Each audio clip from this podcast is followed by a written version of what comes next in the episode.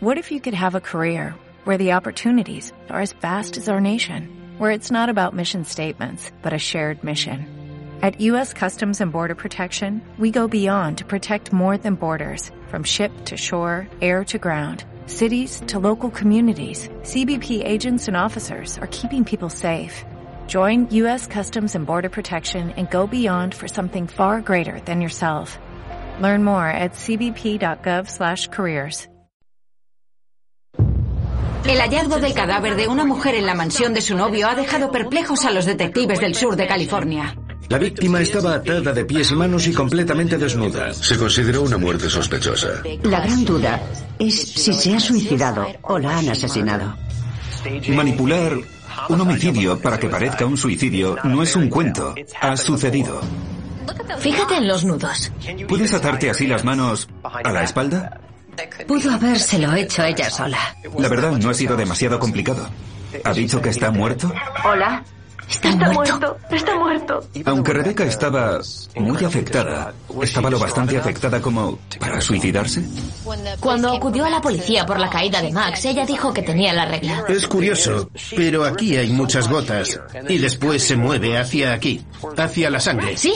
¿Por qué no hay más sangre? Si se acercó al balcón dando saltos, debería haber sangre. La mujer gritó. Gritó con mucha fuerza, socorro, socorro. No se enrolla. ¿Quién fue el único que estuvo en la casa aquella noche? Adam Saknai.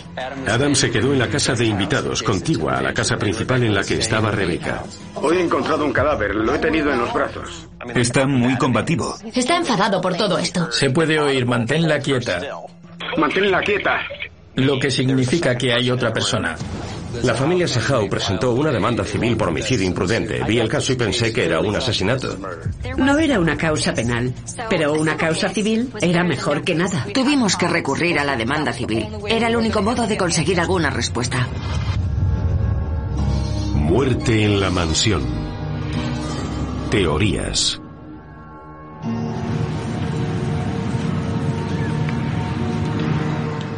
En la búsqueda de la verdad sobre lo que le ocurrió a Rebecca, hay muchos puntos oscuros en relación con Adam Saknai.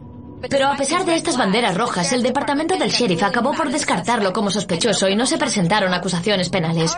La familia Sahau no se quedó satisfecha con la decisión del sheriff y presentó una demanda civil por homicidio imprudente contra Adam Saknai. El caso se juzgó en febrero de 2018. En un tribunal civil la carga de la prueba es menor que en una causa penal. La fiscalía debe demostrar su acusación más allá de toda duda. Fue un caso famoso que reunía todos los alicientes para captar la atención del país. La familia de Rebecca Sahau siempre ha creído que no se suicidó. El abogado de la familia Sahau dice que no fue un suicidio. Creen que Adam Saknai la agredió sexualmente y la asesinó. El 13 de julio de 2011, Rebecca Sahau apareció colgada del segundo piso de su casa, al final de una cuerda de 2 metros 70 centímetros de largo. Hoy estamos aquí para que personas independientes, es decir, el jurado, analicen las pruebas y vean que la investigación policial fue incorrecta. Cuando ve a la novia de su hermano en este estado, no se acerca a ver cómo está, no la mueve, no le pregunta cómo está. ¿Qué hace? Finge un ataque de pánico y llama a la policía. Continúan las declaraciones en uno de los casos de muerte más misteriosos de San Diego. En mi opinión, la estrangularon con las manos e hicieron un montaje para que pareciera un suicidio. ¿Participó en algún acto para herir o matar a Rebecca Sahau? No, claro que no. Con menos de un día de deliberación, el jurado de este caso ha hecho una declaración importante. Jurado número 8, ¿han alcanzado un veredicto? Sí. Adam Saknai tocó a Rebecca Sahau antes de su muerte con la intención de matarla. La respuesta es sí. 4 de abril de 2018. El jurado, nueve de sus doce miembros, concluye que Adam Shacknai es autor del homicidio culposo de Rebecca Sahau. Shacknai tendrá que pagar una indemnización de 5,2 millones de dólares. No puedo recuperarla. La familia tampoco puede hacerlo. Pero espero que la gente sepa que no se suicidó. La asesinaron y no merecía ser tratada del modo en que la trató el departamento del sheriff. Aún tenemos muchas dudas sobre Adam. Me reuniré de nuevo con Kate Greer para ver si puede decirme algo que nos ayude en la investigación. Convenció a nueve personas de que Adam era el responsable de esto. Sí. Lo vimos en la prueba del polígrafo. ¿Se comportó del mismo modo, con una personalidad ansiosa y dispersa? Ese Adam no se dejó ver en el juicio. Ya. El jurado vio a un Adam aparentemente tranquilo, sereno, sosegado y reservado. Primero quiero saber qué indicios te pusieron en su pista, puesto que no había ADN ni ningún rastro forense que lo señalara. Para mí, lo que redujo el número de sospechosos fue la frase de la pared. Ella lo salvó. ¿Puede salvarla a ella? Hasta la policía dijo que la frase ella lo salvó quería decir Rebeca salvó a Max. A Max lo reanimaron porque no respiraba. Si no hubiera estado allí ella, habría muerto. Si reducimos la búsqueda a las personas que conocía, nos quedan los miembros de la familia. Allí estuvo Adam, Jonah, obviamente, Dina, la madre, su hermana Nina, todos tenían coartada salvo Adam. ¿Manifestaste el motivo o explicaste por qué creías que había sido Adam? Desde el principio fue un caso con aspecto de crimen sexual. Una mujer hermosa, desnuda, amarrada, amordazada, con las manos atadas a la espalda, colgada de un modo degradante, pero que fue una agresión sexual. Se hizo patente cuando encontramos sangre en el mango del cuchillo, en los cuatro lados del mango. La única explicación era una agresión sexual, porque era flujo menstrual, era una agresión sexual. Bien. Adam era el único que sabía que ella había salvado a Max y no tenía coartada. Además estaban los rastros que dejó atrás el asesino, los nudos con los que la ató. Son nudos utilizados en el mundo náutico. Y Adam es el capitán de un remolcador. La prueba de los nudos tuvo mucho peso. Con los nudos en forma de 8, cruzas cada uno de los extremos y creas más fricción en el objeto que estás atando. Es una técnica que se usa en el ámbito náutico. Los nudos con forma de 8 y el medio amarre son técnicas que ha utilizado habitualmente en su profesión, ¿es correcto? Sí, señor. Hay algo más. ¿Citaste a Dennis Gillians como testigo en el caso? Hicimos subir al estrado a varios empleados del sheriff que creo que minaron muchísimo su credibilidad. Le hicimos ver que había sangre en los cuatro lados del mango del cuchillo. Se quedó sorprendida. Le preguntamos cómo habría podido mancharse de sangre por todas partes si el flujo menstrual no era la única posibilidad. Dijo que no, que tenía una quemadura por fricción en la mano. Habéis visto la quemadura. Es una herida del tamaño de mi pulgar. Era una herida seca. Cogió el cuchillo, lo colocó entre estos dedos y sostuvo el mango con dificultad. Le dije que después habría tenido que girar el cuchillo para mancharlo intencionadamente. Los miembros del jurado sacudieron la cabeza. Fue un ejemplo de la actitud del que se aferraba a una teoría y no admitía lo que mostraban las pruebas y el sentido común. Sí. El caso que presentó Keith al jurado es fascinante. Fue extremadamente convincente cómo utilizó la sangre del mango del cuchillo para señalar la agresión sexual. Creo que para el jurado fue un punto de inflexión el testimonio dado por la técnica de laboratorio Dennis Gillians. Estos son algunos de los hechos que debe considerar el Departamento de Policía. 16 de abril de 2018. 12 días después del veredicto, el sheriff Bill Gore anuncia públicamente que pretende realizar una nueva evaluación del caso. El sheriff Bill Gore, que defendía la investigación inicial del departamento que concluyó que Rebecca Sahau, de 32 años, se había suicidado, acepta ahora reevaluar el caso.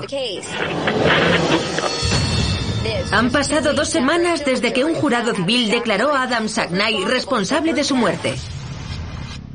La policía investigará por segunda vez el caso de Rebecca.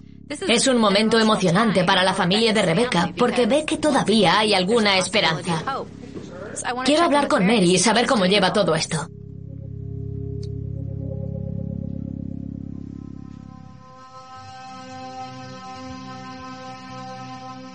¿Cuántos años tenía ahí? Tendrá unos. Fue unos años antes de su muerte. Tendrá veintitantos. Una gran foto. Todos reconocían a Rebeca por sus hoyuelos. Era como su marca. Tenía los hoyuelos más grandes de la familia. Parece desenfadada. Sí. Relajada y despreocupada. Aunque no puedas recuperar a Rebeca, ¿qué es lo que te gustaría conseguir al final?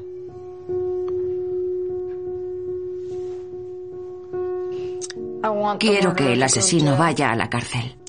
Porque ella no tendría que estar muerta.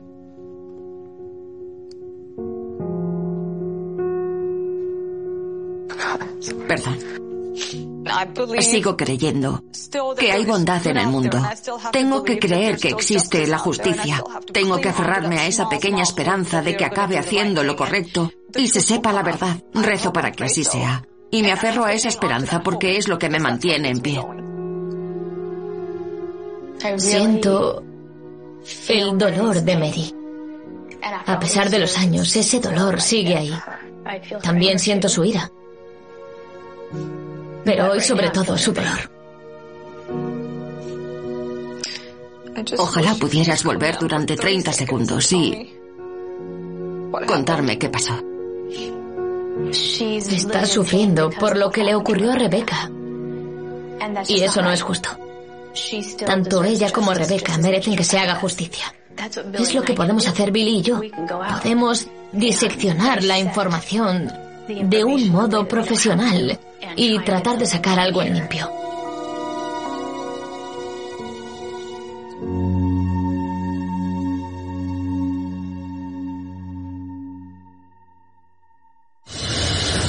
Este es el maniquí que usamos en el juicio. Es una réplica del cuerpo de Rebeca.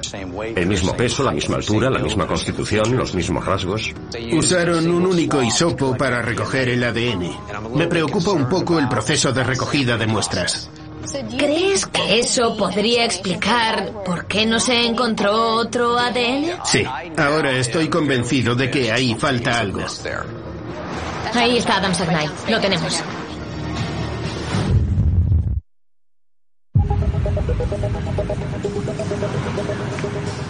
La reunión de hoy puede ser muy productiva. ¿Sí? La última vez que hablé con Kate del juicio civil, mencionó que deberíamos echar un vistazo a determinados elementos probatorios. Me interesa sobre todo la opinión de Paul, dada su experiencia en el análisis forense del escenario de un crimen. Nosotros no tenemos acceso a todas las fotografías ni a todas las pruebas del escenario del crimen. Él, como parte de un juicio civil, debería tener acceso. En efecto, es muy probable que tenga acceso absoluto a las pruebas del escenario del crimen, a la información del escenario del crimen y al informe de la autopsia. Es lo que necesito para realizar una evaluación independiente de lo que le pasó a Rebecca. Es lo que pretendo analizar con Keith. Hola, bienvenidos. Venid, os llevaré a la sala Sahau, os enseñaré algo. Bien. Genial. Muchas gracias. Gracias. Hemos llegado. Mirad dentro, es aquí. Son cinco años de litigio. Una vez terminado el juicio, sellamos la sala. Aquí están todas las pruebas, nuestra investigación completa, las transcripciones de las declaraciones, los sumarios, el guion gráfico que creamos cuando empezamos con el caso, todo lo que hicimos durante los últimos cinco años. ¿Por dónde empezamos? Estas pruebas y teorías se presentaron en el juicio civil. Adam Shacknai rechaza totalmente las acusaciones. ¿Esa es la cama? Es la cama de verdad. ¿La estructura? Sí. Tras el asesinato, Jonas Aknai vendió la casa y se deshizo de muchas cosas, como la cama. Es la cama a la que se ató la cuerda. Como veis, también tenemos la cuerda. Es una cuerda de esquí. No es la cuerda real, sino una réplica exacta. Es de la misma marca, es exacta. ¿El mismo diámetro? La compramos hace cinco años. Ya no la fabrican, pero es el mismo tipo de cuerda que se utilizaba. Tiene un diámetro menor de lo que suponía viendo las fotos. Sí. La fuerza se concentrará aún más en los huesos del cuello. Sí, eso es. Eso es el balcón. Es nuestro pseudo balcón. Si lo montáramos, esta sería la altura de la barandilla. Esta es una foto del balcón. Aquí está la barandilla. Parece que aquí había un talón derecho y otro izquierdo. Aquí un talón izquierdo y un dedo gordo derecho. La defensa y el sheriff dicen que ella consiguió subirse a esta cornisa y saltar por encima. Si tienes los tobillos atados, debes saltar, debes moverte. Aquí tiene que haber mucho movimiento. ¿Cómo pasó de aquí a que hubiese una huella de dedo gordo aquí? La única explicación es que el asesino estuviera aquí y ¡boom! La empujara por encima de la barandilla. Ella retrocedió y tocó con el dedo. En ese momento la empujó de nuevo y la bajó hasta que se quedó colgada del extremo de la cuerda. ¿Por qué la bajó en lugar de lanzarla? Sospecho que él no sabía si ella tocaría el suelo. Son especulaciones, pero sabemos que no fue una caída libre de tres metros. Una caída de tres metros es lo que se considera una caída larga, que produce efectos devastadores en el cuello. Pero ella presentaba lesiones menores en el cartílago del cuello, ninguna lesión en las vértebras cervicales. ¿Cuál crees que fue vuestro punto fuerte? La agresión sexual. Háblanos de eso. Sí, sí. Este es el maniquí que usamos en el juicio. Es una réplica del cuerpo de Rebeca. El mismo peso, la misma altura, la misma constitución, los mismos rasgos. Nuestro patólogo forense se encargó de trasladar al maniquí todas las marcas que había en el cuerpo a partir de las fotos de la autopsia. Es interesante fijarnos en los lugares en los que hay restos de pintura negra. La tiene en los pezones, pero en el pezón mismo, no en la areola, sino en la punta del pezón. En el otro pecho está en un lado de la mama y también en la areola, como si se lo pellizcaran, como si alguien le pellizcara los pezones. Si fuera ella la que se pellizcó los pezones, tendría restos de pintura en los dedos. Pero si os fijáis en los dedos, no hay pintura en las yemas, como sería lógico si se los hubiera pellizcado o hubiera tocado cosas, ni en la mano derecha, ni tampoco en la mano izquierda, como podéis observar. ¿Qué significado tiene esta mancha de sangre? Es una marca de transferencia durante la agresión sexual. Fijaos, la huella es del tamaño del cuchillo. Cuando vimos que los indicios apuntaban a un crimen sexual, empezamos a fijarnos en estas cosas. Es curioso que se encontrara pintura en el pecho de Rebeca, pero no en las palmas de las manos ni en las yemas de los dedos. También hay una mancha de sangre en la cara interna del muslo que puede ser la huella del mango de un cuchillo. Quiero resaltar estos detalles en el informe que enviaremos al departamento del sheriff. Tenemos mucho en qué pensar. Sí, ha sido fascinante. Da para hablar largo y tendido. Hay mucho que asimilar. Trabajamos cinco años en este caso. Todos los meses aprendíamos algo hasta el final del juicio e incluso más tarde. Hay muchos matices, giros, vueltas y conexiones. Kid nos ha contado su teoría sobre lo que le ocurrió a Rebeca aquella noche. Ahora evaluaré las pruebas de modo independiente y formularé mi propia teoría. Esto es algo que me ha llamado la atención. Se dispararon las alarmas. En la uña del anular derecho hay una huella. Parece de un guante de piel. Puede que nunca sepamos cómo se sentía Rebeca, pero estas notas de su teléfono nos dan pistas sobre su estado mental. Dicen que esto se encontraba en el teléfono de Rebeca la noche que murió. Lo convierten en la nota de suicidio. Lo han sacado de contexto. Es lo peor que he visto hasta ahora. Chicos, os presento a la doctora Rebeca Sula. Hola, Billy Jensen, encantado. Lo mismo digo. Hola, soy Lonnie. Es un placer. Encantada. La experiencia me dice que en estos casos siempre es aconsejable contar con el conocimiento de un patólogo que verifique lo que estoy viendo o me diga que no, que lo que tengo delante es algo totalmente distinto. Participará en esta presentación que he montado para analizar los detalles más pequeños que me he encargado de resaltar. Billy y yo llevamos dos meses analizando este caso con el fin de descubrir qué le ocurrió realmente a Rebeca. ¿Fue un suicidio o alguien mató a Rebeca? Paul ha hecho una evaluación propia de las pruebas. Su experiencia le permite profundizar más. Cuando examino las lesiones del cuello, lo que más me sorprende es la fractura del hueso ioides. Sé que se utiliza como prueba de un estrangulamiento con las manos. Pero a ti, ¿qué te parece? Vemos que el hueso está aquí, tiene forma de U, casi como una horquilla. Es una estructura muy delicada. Pero fijaos en lo arriba que está. Está muy, muy arriba, protegido por esta estructura glandular, los músculos del cuello. Está aquí atrás, no es fácil romperlo con una cuerda. Es mucho más fácil romperlo con el estrangulamiento manual en el que los dedos entran y suben. He visto bastantes ahorcamientos y no se ven fracturas. También nos preguntamos si Rebecca Sahau pudo haberse atado ella misma. Hablasteis con expertos en ataduras y la conclusión fue que pudo haberse atado ella sola. Pero hay algo que me sorprende. En las ataduras veía algo que no me encajaba. Como siempre, la clave está en los detalles. Si observamos las ataduras de las muñecas de Billy y las comparamos con las ataduras de Rebeca, ella tiene lazos que entran y salen de los antebrazos, además del nudo con forma de ocho. Pero lo más importante es dónde está situado ese nudo, en la compleja estructura de amarre.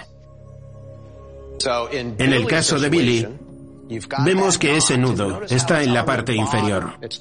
Está hacia los dedos, para así poder manipular las cuerdas. En la captura de pantalla del vídeo del sheriff, el nudo es idéntico al de Billy. Fijaos dónde está el nudo, en la parte inferior, accesible a la manipulación con los dedos. Sin embargo, el nudo de Rebecca está en la parte superior. ¿Cómo pudo haber hecho un nudo en ocho desde aquí? ¿Este nudo lo hizo otra persona? En momentos como este se ve la importancia de contar con un equipo. Cuando lo estaba haciendo, mi intención era hacerlo bien. Utilicé el mismo método que en el vídeo del departamento del sheriff. Pero Paul, después de examinarlo de nuevo, dijo, oye, hay algo que no está bien. El nudo de Rebeca está en la parte superior. Contamos con alguien que se ha fijado, ha visto que ni nosotros ni el departamento del sheriff lo ha hecho bien. Podemos comunicárselo al sheriff y decirle que tienen que hacerlo de nuevo. Quiero resaltar que cuando hablamos de las pruebas de ADN, de la falta de hallazgo de ADN de otras personas o de información identificativa, como huellas latentes en el escenario, el propio Adam reconoció que había utilizado este cuchillo para bajar a Rebecca y creo que así lo hizo. Lo analizaron en busca de huellas digitales y de ADN y no se encontró nada. Pero la ausencia de ADN de otra persona en las ataduras, la ausencia de ADN en otros objetos, arriba en el dormitorio, en este momento lo que me dice es que la metodología de análisis no fue lo bastante sensible para detectar el ADN de Adam, a pesar de que tuvo un contacto prolongado con este cuchillo. No puede decir que fuera Adam, pudo haber sido otra persona la que tocó esos elementos, pero tampoco se detectó. Sé que intentaron hacer pruebas de ADN, pero utilizaron un solo hisopo para recoger el ADN, que era su práctica habitual. Me preocupa un poco el proceso de recogida de muestras. Tubo de pintura negra, un hisopo. La frase de la puerta, de 120 por 60 centímetros, un hisopo.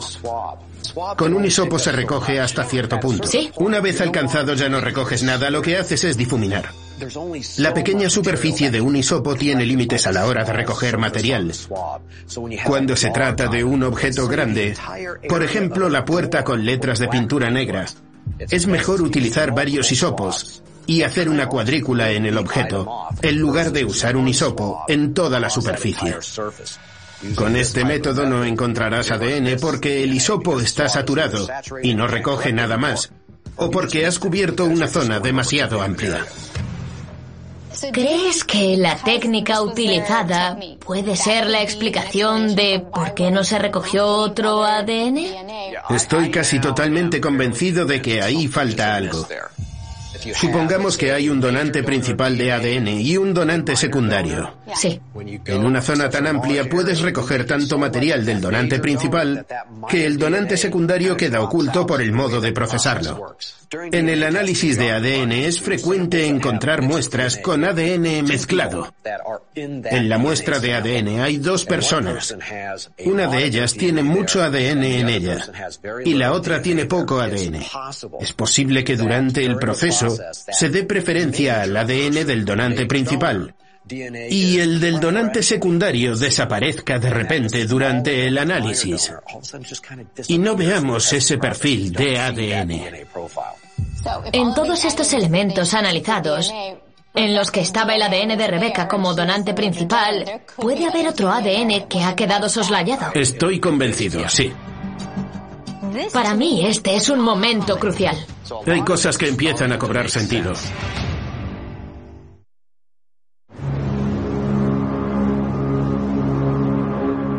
Esto es lo que más me preocupa. Este es el mango del cuchillo del dormitorio. Había sangre incrustada en esta ranura que no provenía de sus manos. Además, al examinarlo, hay indicios de secreción vaginal. A estas alturas han demostrado que es sangre de Rebeca pero parece que no han realizado análisis para determinar si en el mango se encuentran células epiteliales de la vagina. Las células protectoras que cubren la vagina. Es un simple análisis microscópico. La sangre del mango del cuchillo es muy significativa. Fue la prueba angular de Kate Greer en el juicio civil. Y Billy, Paul y yo creemos que demuestra que Rebecca sufrió una agresión sexual.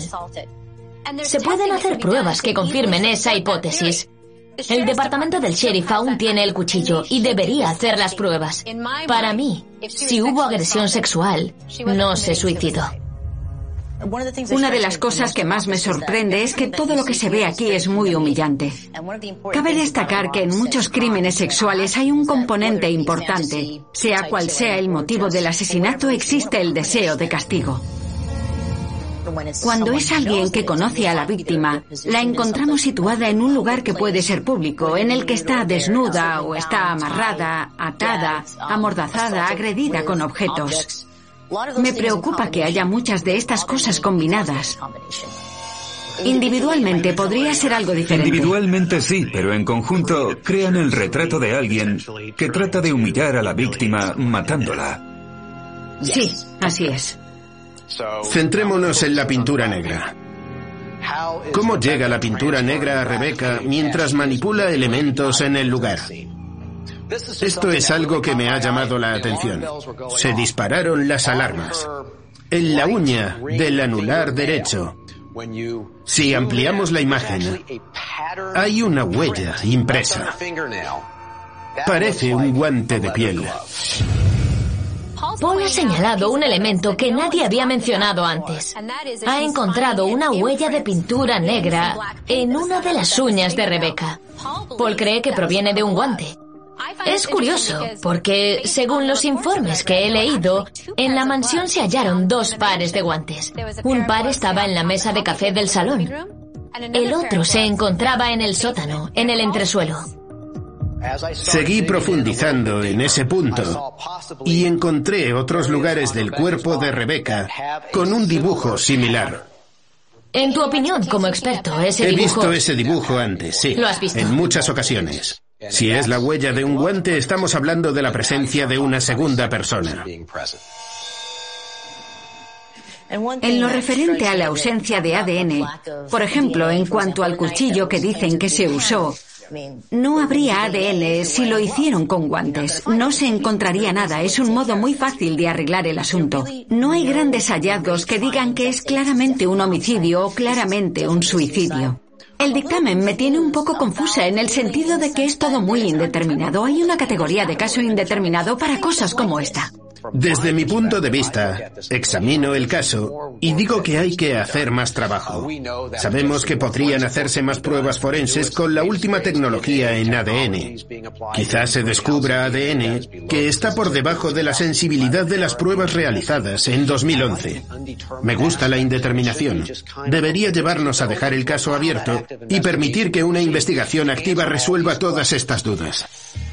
Hemos pedido reunirnos con el departamento del sheriff de San Diego, pero se han negado. Les entregaremos tus hallazgos. Esperemos que los lean y que tomen medidas sobre este caso, porque sigue habiendo muchas incongruencias.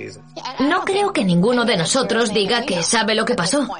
Lo único que decimos es que hay que seguir trabajando.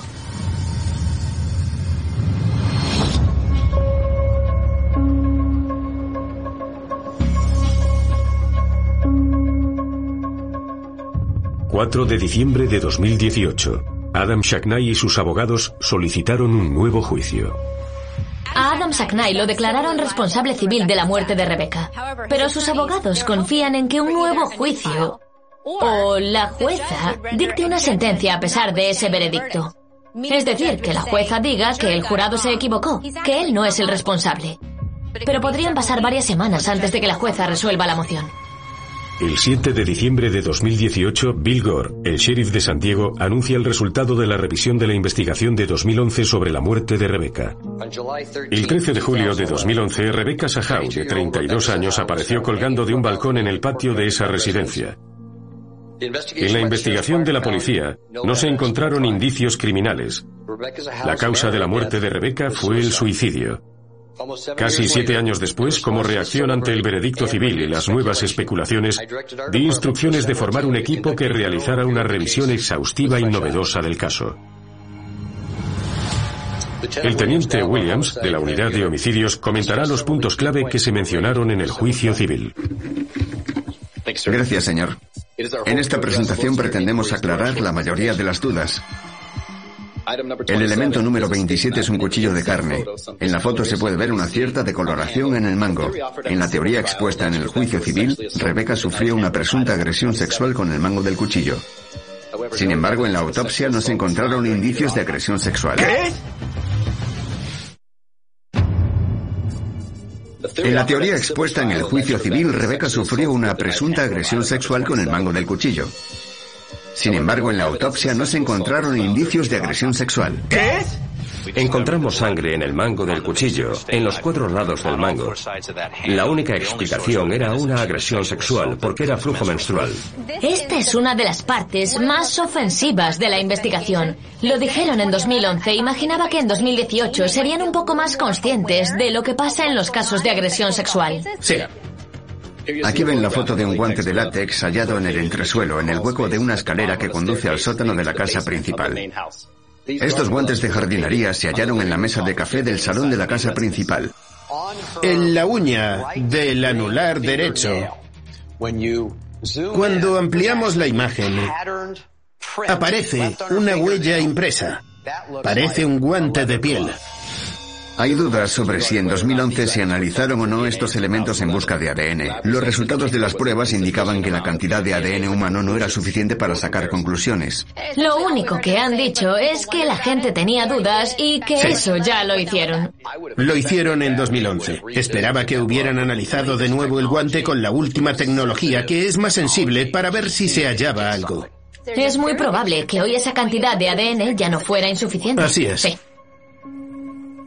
En esta diapositiva vemos las huellas de los pies descalzos en el pequeño balcón del dormitorio del segundo piso. Como ven, las huellas de la parte inferior corresponden a lo que parece ser el talón y el dedo gordo.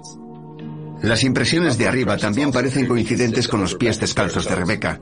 Para los testigos del juicio civil, Rebeca no pudo haberse lanzado por encima de la barandilla con los pies atados. Si tienes los tobillos atados, debes saltar, debes moverte. Aquí tiene que haber mucho movimiento. ¿Cómo pasó de aquí a verse una huella de dedo gordo aquí? Como pueden ver en esta foto, las pruebas físicas no corroboran esa conclusión. ¿Cómo que no corroboran esa conclusión? Si tienes los pies atados al salir por la puerta, ¿cómo es posible que caigas sobre los dedos gordos en el siguiente salto? ¿Das un salto con los pies planos y los dedos gordos para lanzarte desde Sí. el balcón? Lo Eso ha sé. sido impresionante. Pero tienes razón, no es ni medio normal. Puede que nunca sepamos cómo se sentía Rebeca, pero estas notas de su teléfono nos dan pistas sobre su estado mental. En estas dos diapositivas vemos fragmentos de notas del teléfono de Rebeca. La culpa es mía. He permitido que me aislaran por completo de mi propia vida. Mi vida no existe. Dicen que esto se encontraba en el teléfono de Rebeca la noche que murió. Lo convierten en la nota de suicidio. Lo han sacado de contexto. Para demostrar que la víctima estaba dispuesta a quitarse la vida. Esto es lo que hay. Unos niños malcriados me hablan como si yo no valiese nada. Dos exesposas me acosan y me odian. Sé que cada vez que mencionan mi nombre es para hacerme trizas. El dinero nunca ha sido una prioridad en nuestra relación. De haberlo sido, ya le habría dicho adiós. No hay dinero que compense lo que estoy pasando. La culpa es mía. He permitido que me aislaran por completo de mi propia vida. Mi vida no existe. Eso es lo que está diciendo. Se queja de tener que cuidar de esos niños, unos niños que no le respetan y le contestan, y ellos hacen que parezca una suicida. Tal como lo has leído, lo que parece Sí. es cabreada. Esto es lo peor que he visto hasta ahora. No está diciendo voy a quitarme la vida porque no puedo seguir adelante. Para mí ha sido una manipulación, una tergiversación del estado mental de Rebeca. La han desacreditado para presentarla como débil y suicida. Una vez completada la revisión, el equipo no ha hallado pruebas que nos hagan creer que Rebecca Sahau murió a manos de otra persona. Además, no hemos encontrado pruebas que disientan de la conclusión del forense de que la muerte de Rebecca Sahau se debió a un suicidio. Lo que han hecho es releer informes antiguos y decir, sí, fue un suicidio, no han hecho nada nuevo. Me parece que no han realizado una auténtica investigación criminal, que supondría interrogar de nuevo a la gente y practicar pruebas forenses adicionales.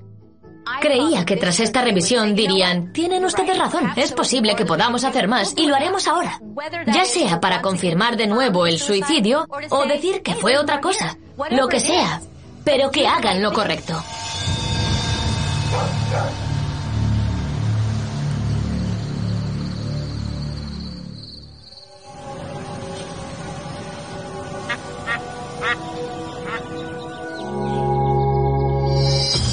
Siete semanas después.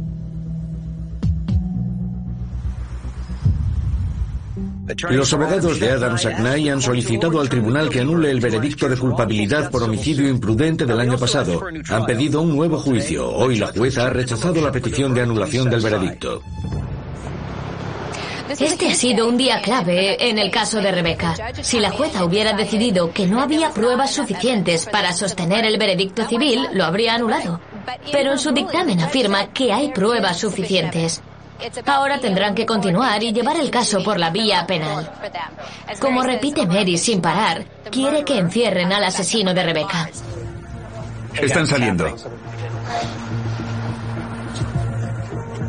El dictamen ha sido muy importante porque corrobora el veredicto civil y abre las puertas a una investigación criminal. Hoy el tribunal ha emitido un fallo provisional a nuestro favor en todos los cargos. Se le había pedido a la jueza que examinara las pruebas como si fuera un miembro más del jurado. Y su conclusión fue que había pruebas suficientes para corroborar el veredicto de asesinato. Estoy muy agradecida. Esto me devuelve la esperanza y nos da vía libre para continuar investigando y luchando por conseguir más pruebas que lleven a la cárcel al asesino. Esa es nuestra meta. Pero no estaríamos así si el departamento del sheriff hubiera hecho su trabajo. No tenemos los medios ni el presupuesto con los que cuenta Adam Sackney, pero seguiremos luchando. Ahí está Adam Sackney. Están bajando. Ahí está Adam Sackney. Están bajando. Sackney, la novia y el abogado. Lógicamente estamos en desacuerdo con la conclusión del jurado en este caso. Tal como concluyó la policía en 2013, Adam Sackney no tuvo nada que ver con la muerte de Rebecca Sahau. Esperaba que esto se terminara hoy, pero agradezco a las fuerzas del orden su profesionalidad al no ceder a la palabrería de Internet, que es la única base que sustenta los argumentos del señor Grier en este caso. Si es necesario, estamos dispuestos a presentar una apelación completa y esperamos hacerlo. Me gustaría decir más, pero no puedo. Adam, ¿cómo le sienta que una jueza haya dicho que es usted culpable?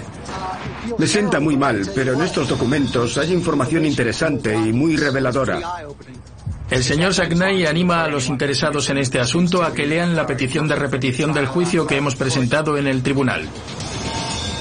Muchas gracias. Bien. Gracias. Gracias.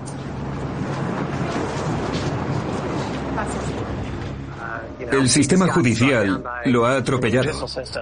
Su gran protector es el departamento del sheriff de San Diego, que seguirá apoyándolo.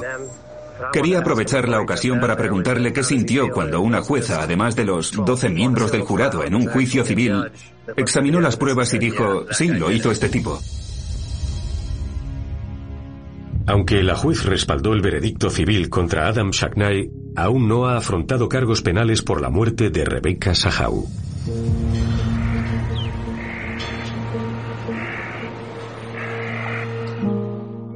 Aquí está el fruto de nuestro trabajo. Hoy cogeremos el resultado de meses de investigación y lo presentaremos en el departamento del sheriff. ¿Crees al menos que lo leerán? Estoy segura de que el departamento ha recibido mucha información de distintas fuentes sobre este caso. Hemos encontrado información que al menos suscita la duda de que deberían profundizar en la investigación.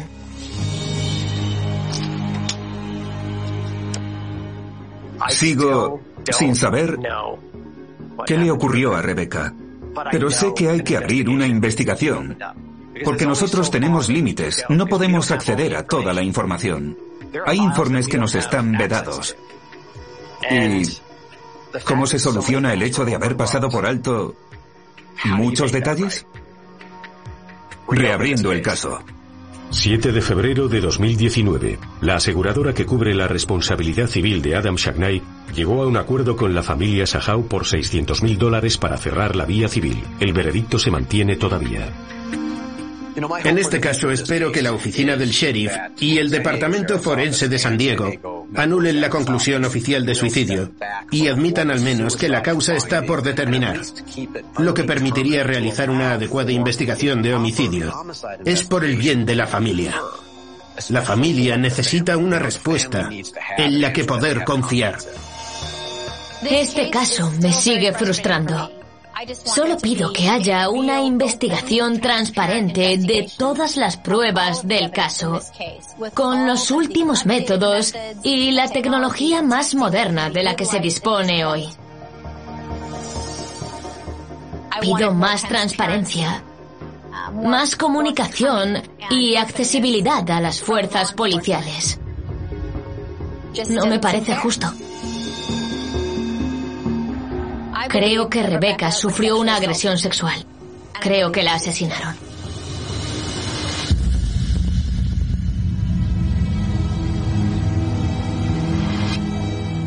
En junio de 2019, el sheriff de San Diego todavía no había reaccionado a la información aportada por Lonnie, Billy y Paul.